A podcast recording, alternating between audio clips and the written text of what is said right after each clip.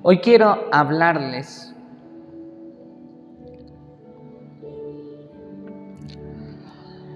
y quiero que vayamos juntos a Segunda de Corintios, capítulo 9, verso del 6 al 10.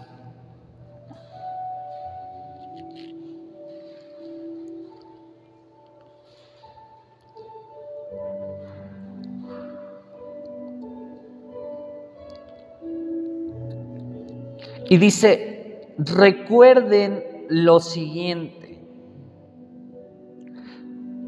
Un agricultor que siembra solo unas cuantas semillas obtendrá una cosecha pequeña, pero el que siembra abundantemente obtendrá una cosecha abundante. Cada uno debe decidir en su corazón cuánto dar y no den de mala gana ni bajo presión, porque Dios ama a la persona que da con alegría. Y Dios proveerá con generosidad todo lo que necesiten. Entonces siempre tendrá todo lo tendrán todo lo necesario y habrá bastante de sobra para compartir con otros, como dicen las escrituras, comparten con libertad y dan con generosidad a los pobres. Sus buenas acciones serán recordadas para siempre, pues es Dios quien provee la semilla al agricultor y luego el pan para comer. De la misma manera Él proveerá y aumentará los recursos de ustedes y luego producirá una gran cosecha de generosidad en ustedes. Amén.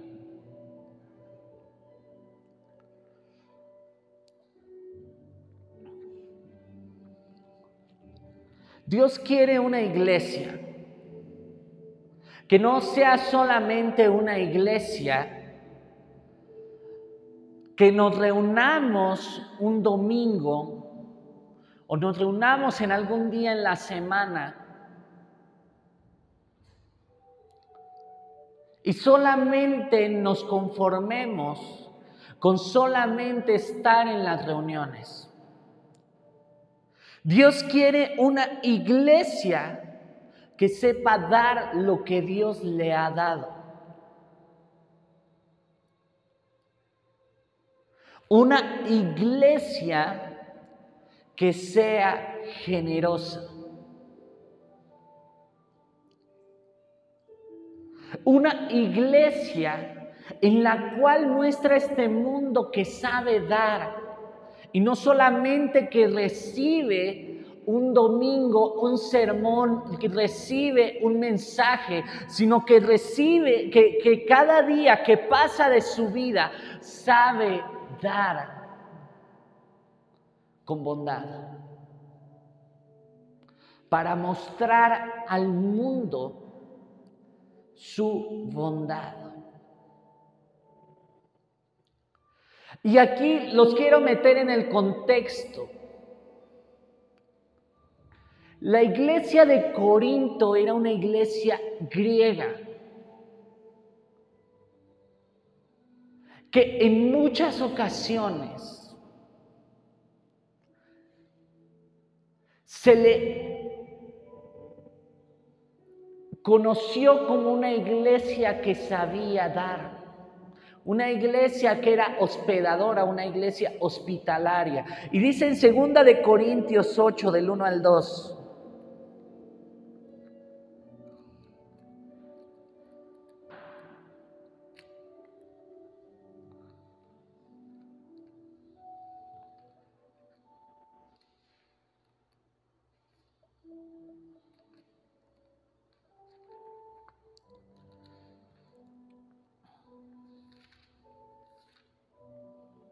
Dice, ahora quiero que sepan, amados hermanos, lo que Dios en su bondad ha hecho por medio de las iglesias de Macedonia. Estas iglesias están siendo probadas con muchas aflicciones y además son muy pobres, pero a la vez rebosan de abundante alegría, la cual se desbordó en gran generosidad. Dios busca una iglesia que sea bondadosa, una iglesia para mostrar al mundo cuán bondadoso es Dios.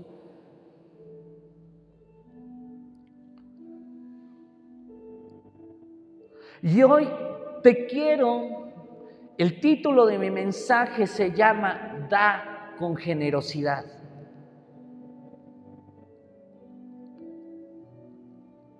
Y Dios quiere una iglesia que sepa dar, que sea generosa, una iglesia que tenga, su único objetivo tenga mostrar la bondad que tiene Dios para con nosotros. Pero hoy te quiero dar cinco cosas que quiere decir el hecho de que seamos generosos. Y Dios quiere mostrar la bondad por medio de ti. Y dice que las iglesias en Macedonia,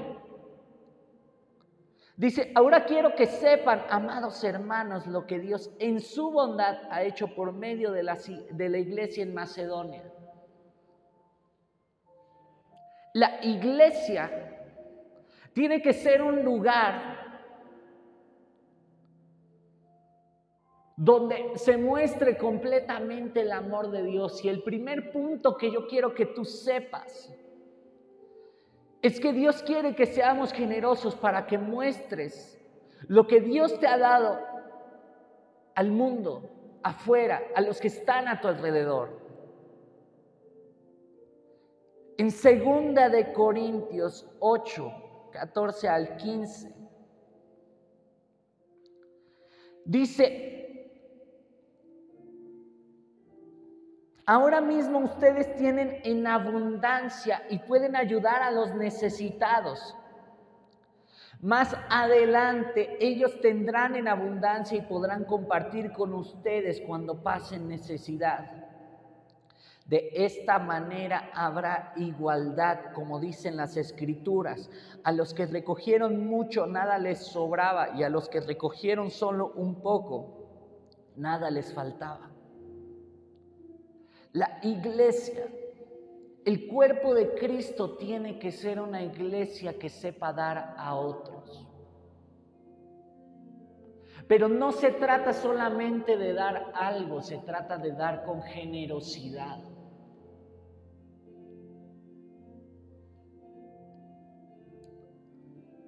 Y con esto yo me acuerdo, hay un, un ejemplo con una predicadora en Estados Unidos, que ella decía, tenía un vestido que no había utilizado, un vestido nuevo.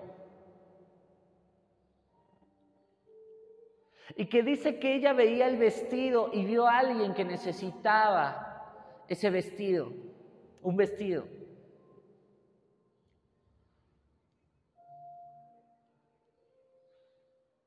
Y cuando vio su vestido, ella sintió muy fuerte que tenía que darle a esta persona esa prenda.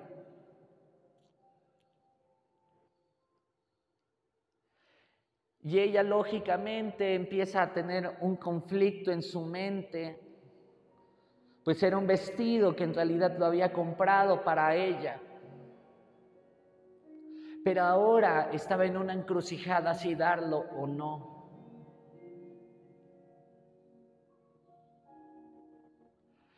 Dice que, en, su libro ella, ella comenta que sintió muy fuerte que tenía que dárselo.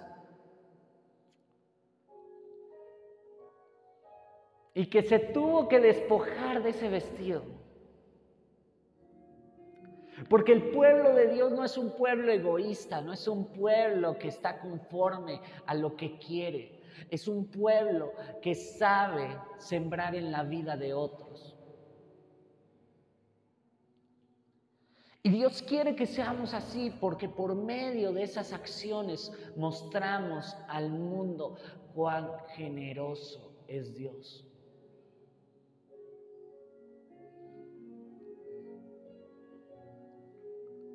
Pero no solamente mostramos la bondad de Dios a otros, sino que también mostramos la comunión que hay con los creyentes. Tenemos que ser generosos. Para mostrar que somos realmente una familia, que somos el cuerpo de Cristo, que no solamente somos una iglesia, que solamente recibe bendiciones pero no sabe dar bendiciones. En Hechos 4:32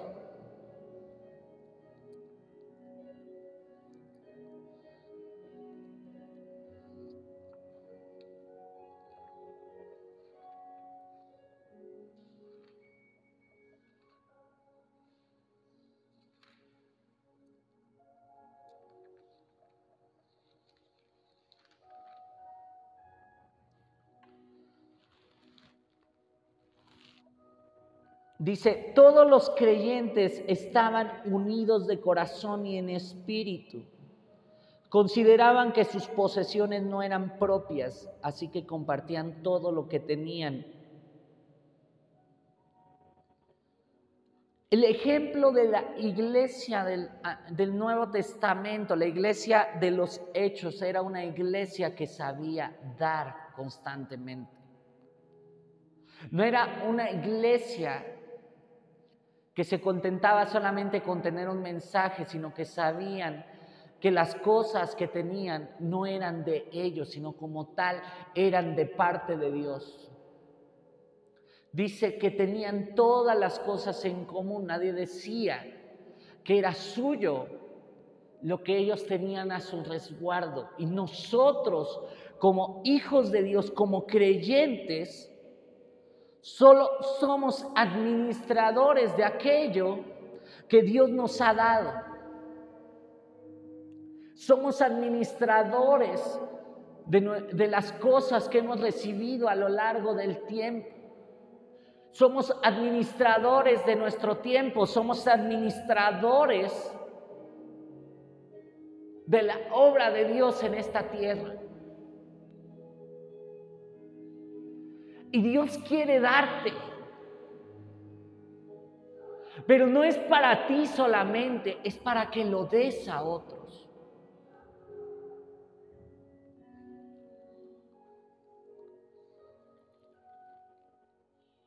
Dice en segunda de Corintios 9 del 1 al 2.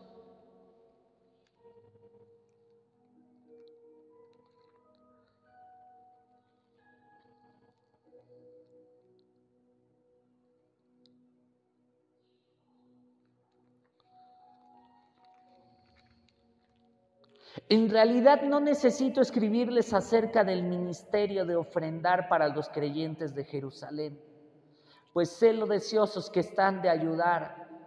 Y me estuve jactando en las iglesias de Macedonia de que ustedes, los de Grecia, hace un año estuvieron dispuestos a enviar una ofrenda. De hecho, fue su entusiasmo lo que fomentó que muchos de los creyentes macedonios comenzaran a dar. La iglesia de Corinto, la iglesia griega, era una iglesia que sabía dar. Y es que estaba dispuesta a ofrendar en Jerusalén, estaba dispuesta a ofrendar al ministerio, al servicio, a la, labor de la iglesia.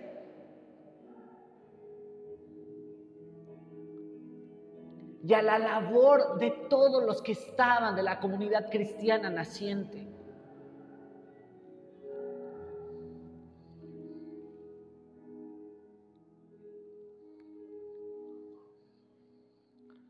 Dios quiere mostrar al mundo por medio de ti y de mí que somos un pueblo que sabe dar.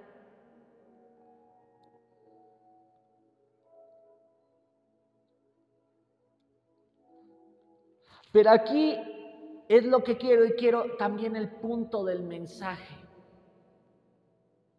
Es una iglesia que sabe dar a otros.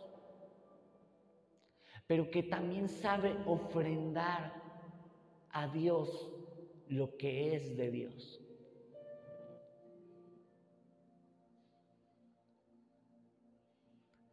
Te lo voy a poner así. La iglesia en Macedonia, digo, en, en Grecia, la iglesia de los Corintios habían preparado una ofrenda para la obra que iba a ser la iglesia en Jerusalén. ¿Quién estaba en Jerusalén? Estaban los apóstoles, estaba Pedro, él era el líder de la iglesia de Jerusalén. Y desde Grecia estaban dispuestos a enviar recursos a la iglesia de Jerusalén, a bendecir el lugar que habían bendecido, que los había bendecido. Por así decirlo, el lugar donde había nacido el cristianismo, donde el Evangelio se había expandido.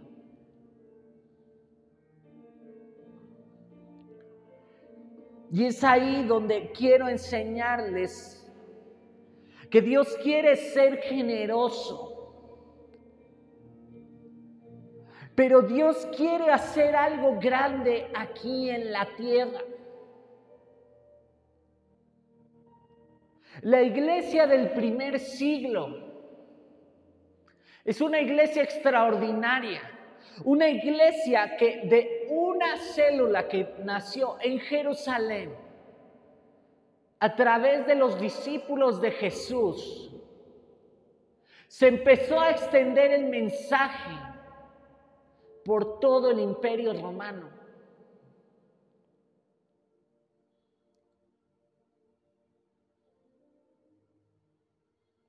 Dios quiere mostrar la bondad por medio tuyo, pero teniendo también la prioridad en el lugar correcto. Porque los siguientes puntos es algo central en el mensaje y es lo que siento que tengo que dar esta mañana. Dios quiere que seamos generosos para mantener la obra de Dios en la tierra.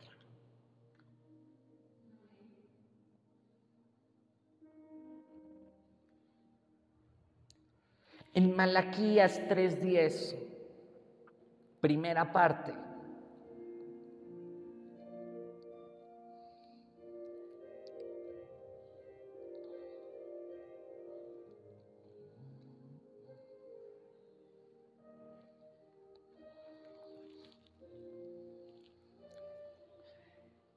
Dice, traigan todos los diezmos al depósito del templo para que haya suficiente comida en mi casa. La iglesia ha tenido un debate por años sobre la validez de este escrito. Hay quien dice no porque fue en el Antiguo Testamento. Y cuando vino Jesús, abolió la ley. Ese es el argumento central de muchos.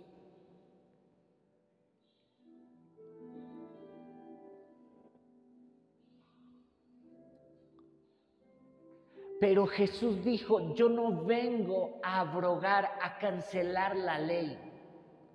Yo vengo a cumplir la ley.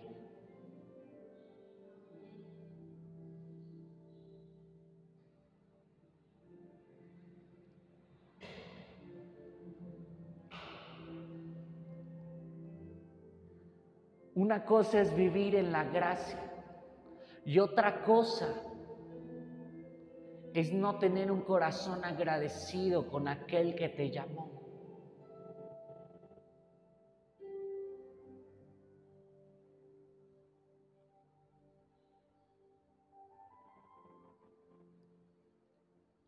Dios se enojó con el pueblo de Israel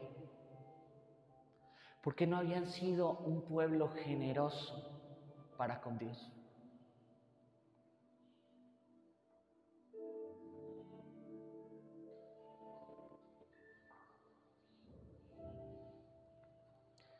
En Segunda de Reyes 12 del 4 al 5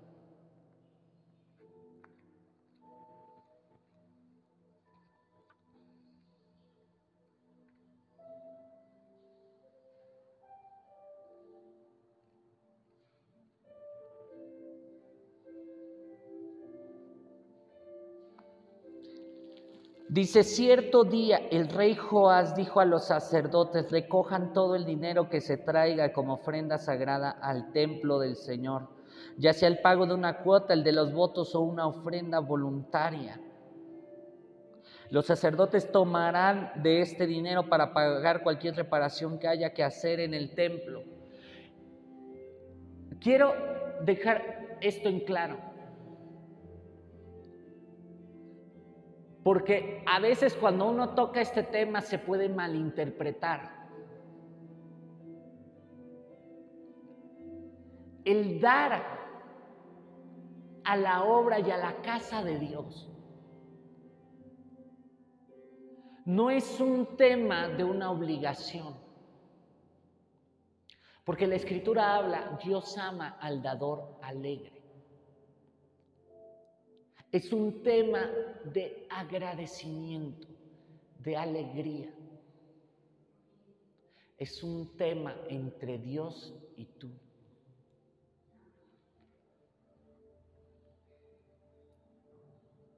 El rey, ¿por qué lo pide? Y creo que muchas iglesias entienden cuando la obra de Dios se realiza, requiere el sostenimiento de esa obra. Y en aquel tiempo el templo estaba olvidado.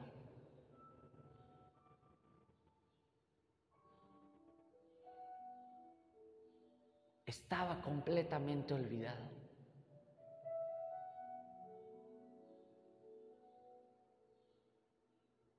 Y este rey, porque vinieron muchos reyes que no habían hecho nada para la obra,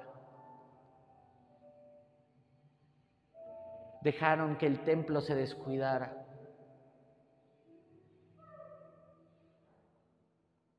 Al grado que ni siquiera los sacerdotes tenían para comer.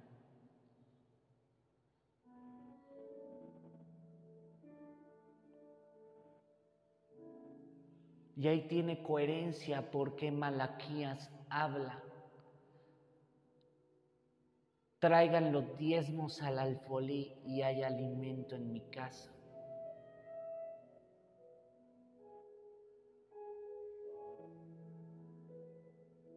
La obra de Dios no es un negocio. La obra de Dios es una obra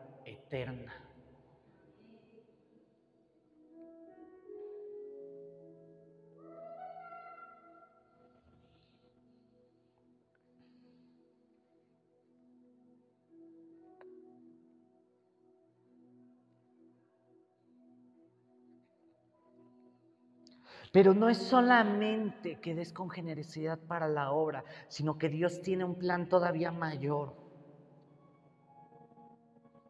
El plan de Dios es bendecirte. ¿Cuántos quisieran vivir en bendición?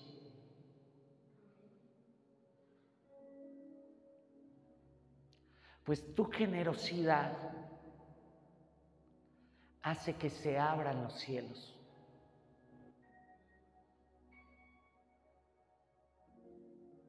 En la segunda parte de Malaquías, nos dice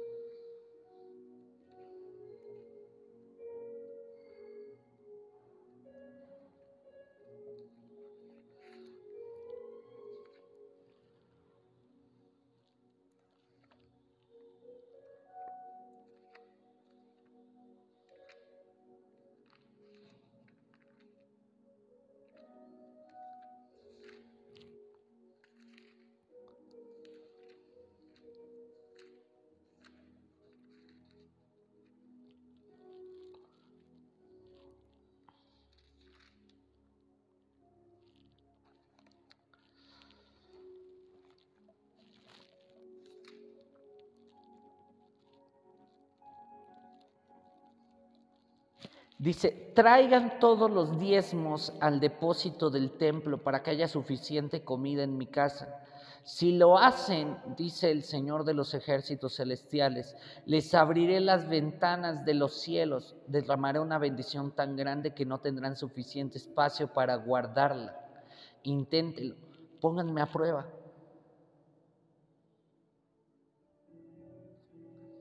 ¿Qué dice? Pónganme a prueba. Dios tiene planeado el bendecirte. Y hay muchas maneras en que cae la bendición sobre ti. Hay una bendición sacerdotal, hay una bendición de los padres hacia los hijos, hay una bendición cuando traes una ofrenda para Dios.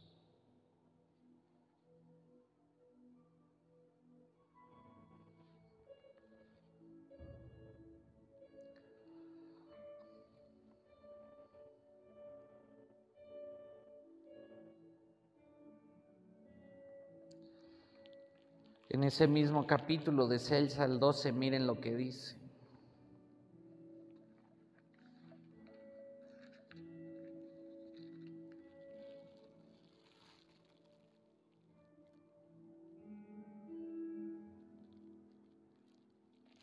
Yo soy el Señor y no cambio, por eso ustedes, descendientes de Jacob, aún no han sido destruidos.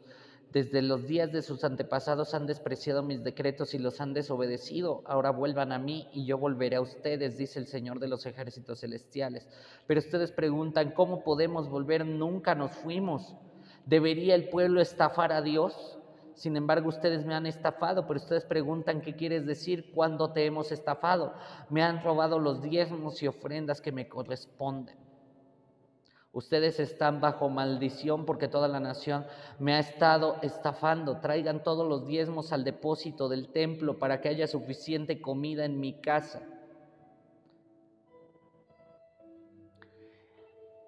El no ser generoso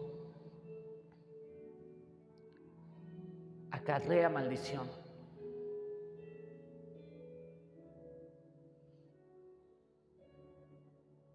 De hecho, el pueblo de Dios es el que debería de ser más próspero, pero no lo es. Porque se diseminó la mentira dentro de la iglesia de que no debías de ofrendar, no debías de diezmar. No debías de sembrar.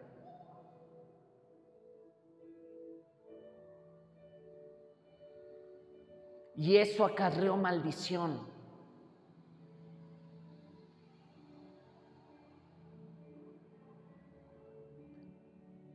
Pero el tema es entre tú y Dios.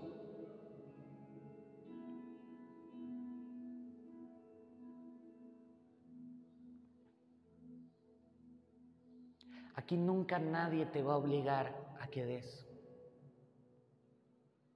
sino es que tú pongas a prueba a Dios.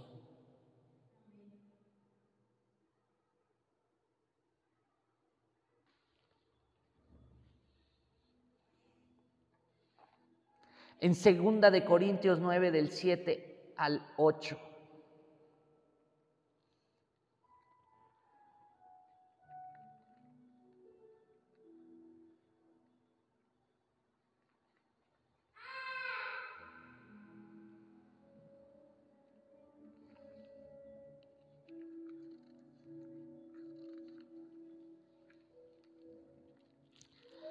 Dice, cada uno debe decidir en su corazón cuánto dar y no den de mala gana ni bajo presión, porque Dios ama a la persona que da con alegría.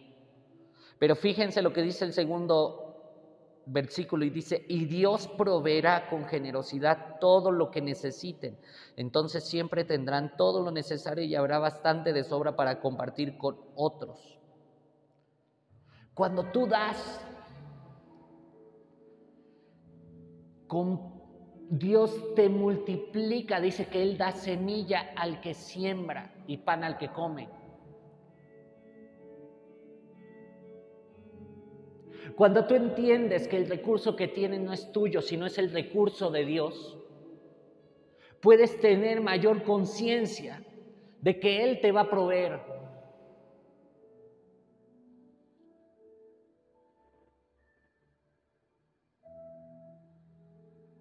Dios quiere proveerte más de lo que imaginas. Pero Él está interesado más en que tú le obedezcas en aquello que es necesario hacer, en aquello que Él ha mandado.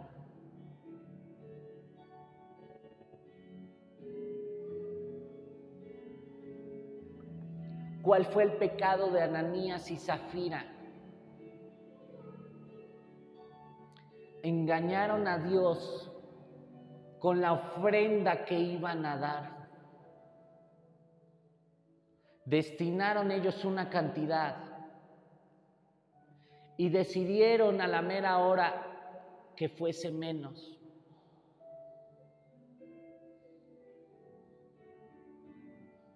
¿Y qué fue la respuesta de Pedro? No le mintieron al hombre, le mintieron al Espíritu.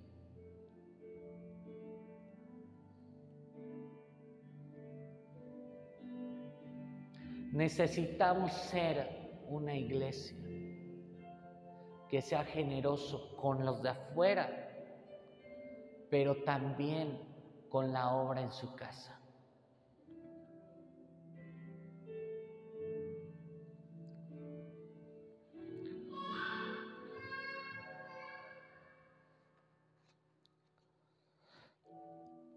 Porque Dios quiere que seamos generosos, porque ahí es donde se ve dónde está realmente tu corazón.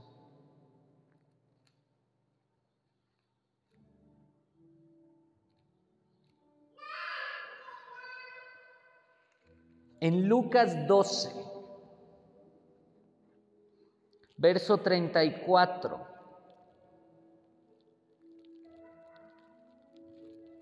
Dice, donde está su tesoro, allí estará también los deseos de su corazón. Y lo podemos ver normalmente. ¿Cuánta gente junta todos sus ahorros por gastar 30 mil pesos por un boleto para un concierto?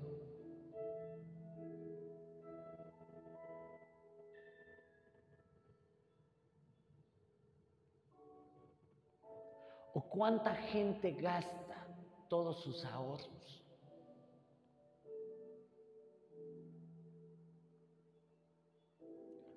Por, incluso por un teléfono.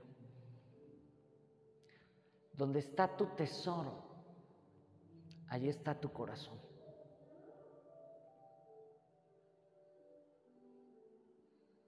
Y no se trata de quién da más, Porque puedes dar un, millón de dólares, pero eso no significa que tu corazón esté en esa parte.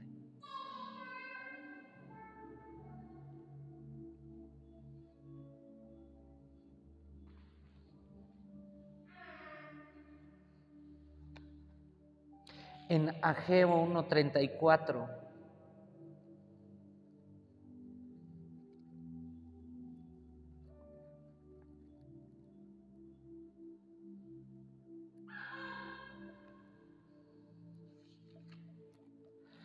Dice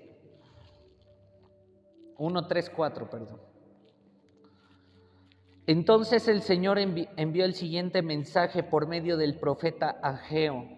¿Por qué viven ustedes en casas lujosas mientras mi casa permanece en ruinas? Esto es lo que dice el Señor de los ejércitos celestiales. Miren lo que les está pasando. Han sembrado mucho pero cosechando poco. Comen pero no quedan satisfechos. Beben pero aún tienen sed. Se abrigan pero todavía tienen frío. Sus salarios desaparecen como si los echaran en bolsillos llenos de agujeros. Esto es lo que dice el Señor de los ejércitos celestiales. Miren lo que está pasando. Vayan ahora a los montes, traigan madera y reconstruyan mi casa. Entonces me complaceré en ella y me sentiré honrado, dice el Señor. El pecado de Israel, después de la deportación, varios regresan. El pecado fue que no reconstruyeron el templo. Reconstruyeron sus casas antes que el templo.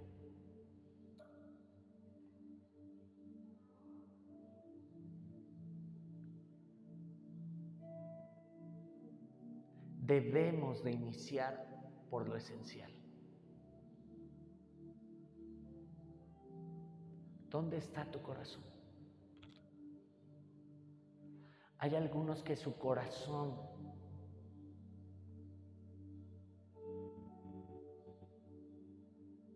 en el trabajo.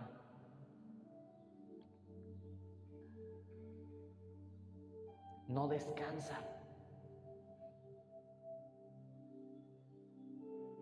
Hay otros que su corazón está en algún pasatiempo.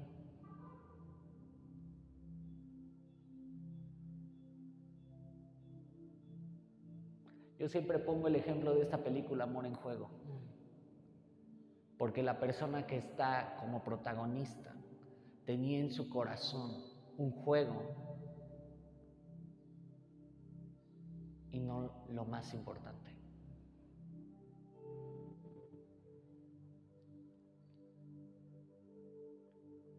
A mí me gusta lo que decía Cash.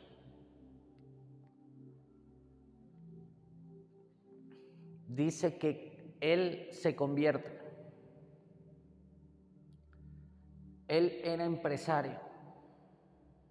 Bueno, más bien tenía algo de recurso. Y él dice que antes tomaba y que siempre compraba la mejor botella.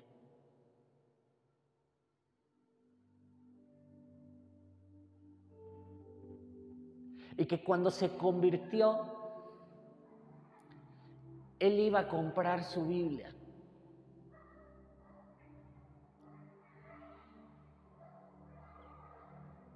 Y que muchos le juzgaron por la Biblia que compró una Biblia cara. Y él lo que dijo, si antes compraba varios con el equivalente de más de 100, 200, 300, 500 dólares una botella. ¿Por qué no voy a comprar una Biblia cara? Si antes me lo gastaba en alcohol.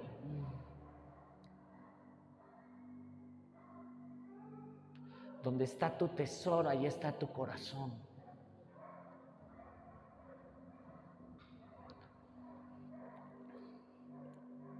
Wayne Myers.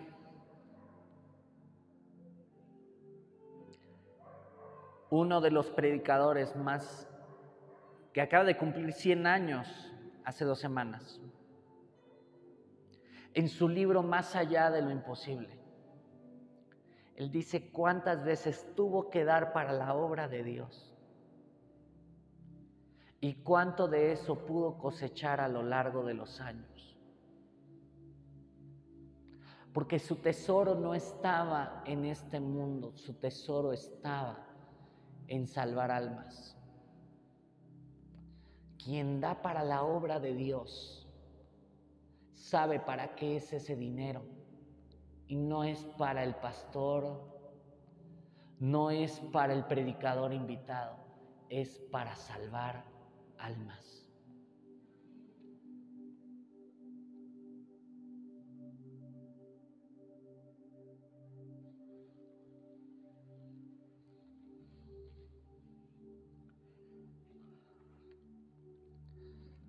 en Marcos 12, 41 al 44.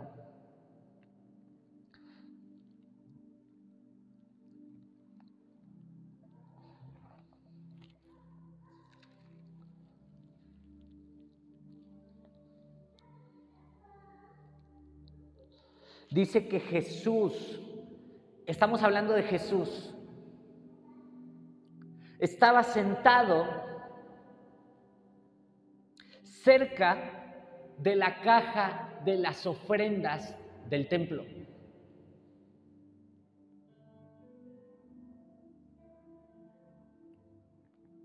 Él no estaba sentado del otro lado. Dice que Jesús estaba a un lado de donde se ponían las ofrendas del templo.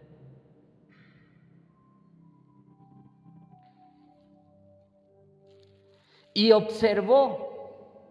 Ustedes se imaginan a Jesús sentado ahí a un lado. Yo creo que tenía por ahí una silla y él estaba mirando. Y observaba. ¿Qué observaba? Mientras la gente depositaba su dinero, mientras depositaba las ofrendas. Y dice que muchos ricos echaban grandes cantidades. Y yo me imagino los fariseos sacando el la bolsa del dinero que traían y poniendo una moneda de oro o dos monedas de oro. A lo mejor el emperador, este, alguno que estaba cerca del palacio del gobernador, sacaba y ponía otras monedas de gran valor.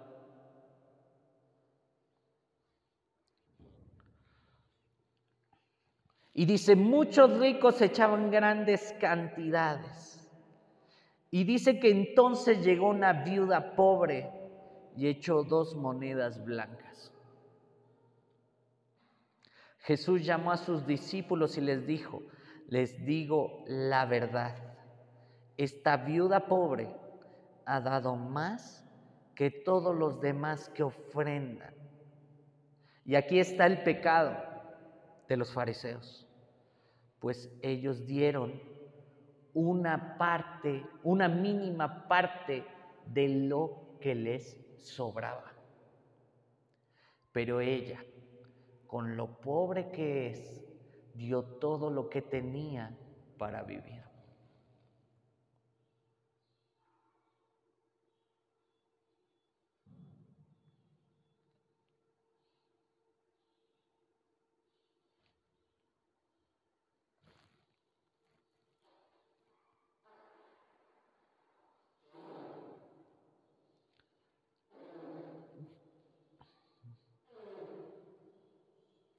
Dios más que interesado en tu dinero, está interesado en dónde está tu corazón. No se trata de que vengas y me vengas con un billete de mil o con diez mil. Se trata de con qué intención lo hiciste.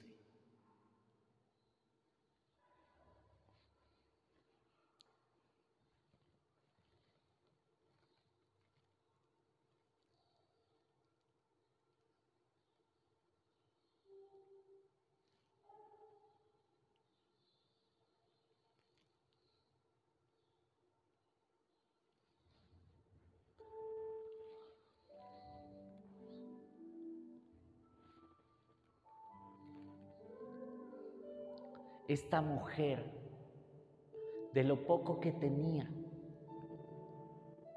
lo dio todo por él.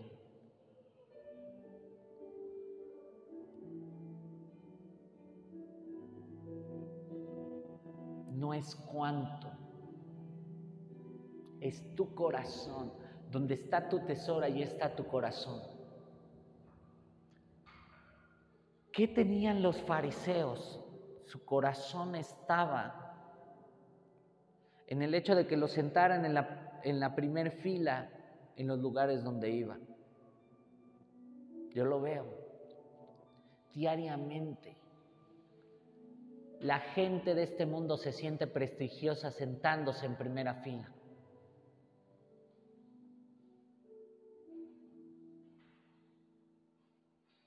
El tema no es ese.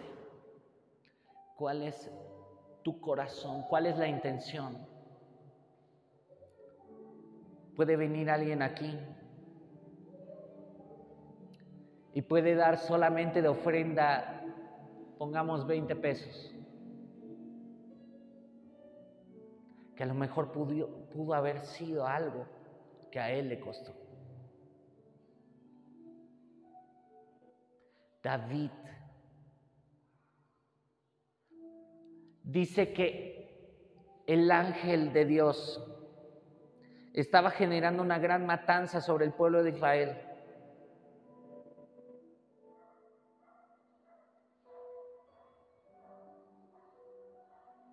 Y en esa matanza,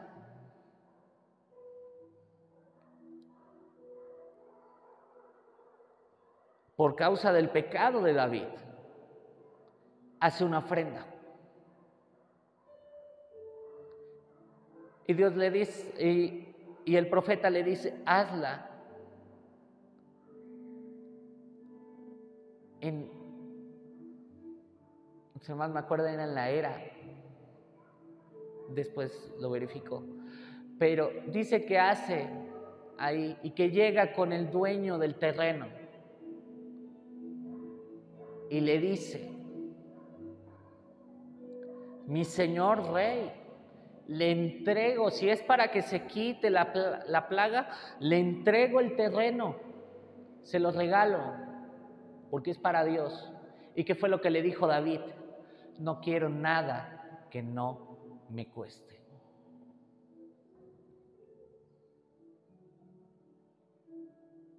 David sabía el poder que había de hacer una ofrenda esforzada para Dios.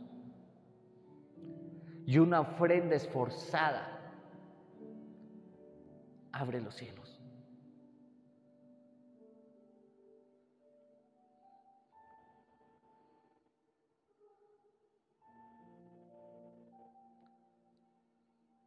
una ofrenda real a Dios, abre los cielos. Tú y yo tenemos que aprender a dar una ofrenda esforzada.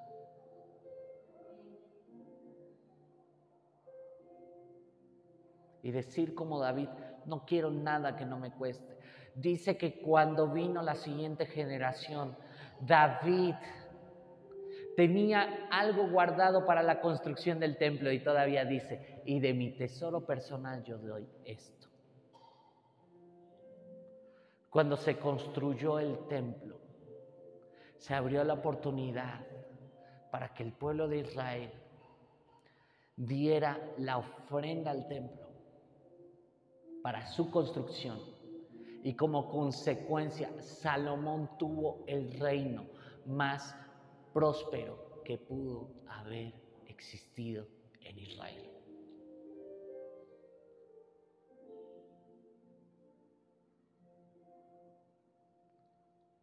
¿Ustedes creen que esta mujer que dio las dos blancas permaneció en esa condición? Jesús lo vio, dio todo y dice que Dios da semilla al que siembra y pan al que come. La iglesia en Corintio,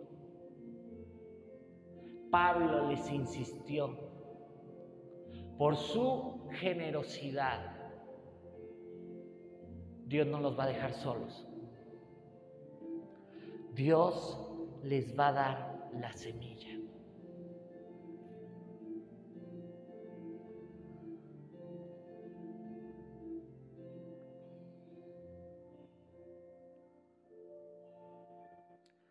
Padre, en estos momentos, Señor, te doy gracias por esta palabra. Una palabra algo complicada porque no estamos acostumbrados a escucharla. Pero que, Señor, yo sé que vienen esos momentos de tu corazón. Porque yo sé que tú quieres que iniciemos esta obra con el pie derecho. Que esta obra en realidad sea construida por tu pueblo, por tu iglesia. Queremos, Señor, que nuestro corazón esté en el lugar correcto. Queremos ser una iglesia que sepa dar y que no ponga pretextos. Una iglesia. Digo, yo lo he visto, Señor. Si allá afuera gastan una cantidad de dinero, gastan una cantidad de tiempo, gastan una cantidad de trabajo por cosas que no tienen valor, ¿cuánto más para la obra de Dios. ¿Cuánto más para dar la vida entera por tu obra? Te pido, Señor, que tú construyas en esta iglesia una iglesia de personas que den con generosidad tanto a la obra, pero también a los de afuera. Porque tampoco queremos ser esa iglesia que pongan pretextos para dar a los de afuera, para honrar a quien necesita honrarse por dar a la obra. Tampoco eso quiero, Señor, porque ese fue el pecado de los fariseos, que no honraban también a sus padres por causa Ellos decían porque lo que daban era para Dios, ese era su pretexto. Daban corbán, eso no sino que realmente personas que vengan y ofrenden, porque Jesús dijo es necesario hacerlo sin dejar de hacer lo otro. Que nosotros seamos una iglesia que sepa dar, una iglesia que sepa dar a quien se necesita dar, que nuestro corazón en realidad se alinee a lo que tú quieres, porque dice la escritura que donde está tu tesoro, ahí está tu corazón, y nosotros queremos tener nuestro corazón en el lugar correcto, en nuestro tiempo. No queremos darle tanto tiempo a cosas que no son para ti, Señor, sino que queremos dar el tiempo para ti, para tu obra. Que nuestro corazón se apasione por lo que tú quieres, Señor. Porque lo que estamos haciendo aquí, lo que trabajamos aquí, es para cosas eternas. Te pido, Señor, incluso que tú abras puertas celestiales para la iglesia, aún desde afuera, que Señor haya puertas de bendición, que haya personas que siembren en tu obra, para que esta obra se mantenga, Señor,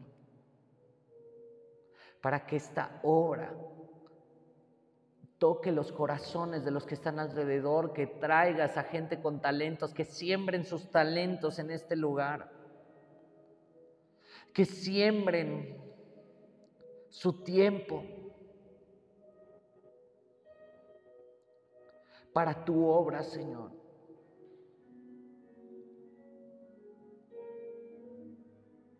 Y que tú les bendigas, Señor. Aquellos que quieran sembrar en tu obra, que tú los bendigas, Padre. Porque eso es lo que deseamos, Señor que tu obra prospere en la tierra. Y aún nosotros como iglesia que podamos sembrar en otros ministerios, que podamos sembrar en otras obras. Te pedimos, Señor, que tú multipliques los recursos, que tú multipliques las finanzas, que tú multipliques, Señor, a cada uno, que prosperes a cada uno, que la iglesia sea una iglesia próspera. Que no sea una iglesia en pobreza, sino que sea una iglesia. Conforme ellos dan en su corazón, conforme prospera, dice la escritura, amado, yo deseo que tú seas prosperado en todas las cosas y que tengas salud, así como prospera tu alma. Que así, Señor, podamos prosperar. Que nuestro corazón se alinee al lugar correcto. que nosotros incluso como líderes no veamos lo que hacemos como si fuese un gasto, sino que veamos que estamos invirtiendo para el reino. Porque yo sé que tú vas a cumplir tu promesa. Tú vas a cumplirlo, Señor. Vas a multiplicar.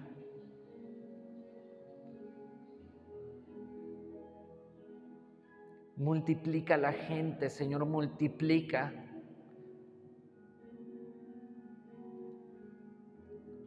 los recursos para que nos podamos extender a derecha, izquierda, adelante, atrás. Si otras iglesias y otros ministerios están prosperando, Señor, y la iglesia está prosperando, queremos, Señor, que en esta iglesia no solamente veamos a gente que se congregue, sino que veamos a gente que incluso abren un negocio y se empieza a expandir.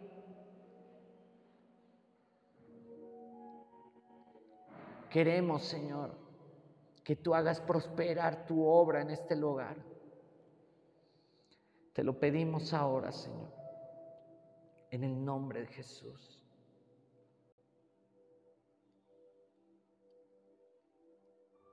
Y nosotros creemos tu palabra, porque nosotros hemos dado el paso de fe para que esta obra salga a flote. Te doy muchas gracias, Padre, en el nombre de Jesús. Amén.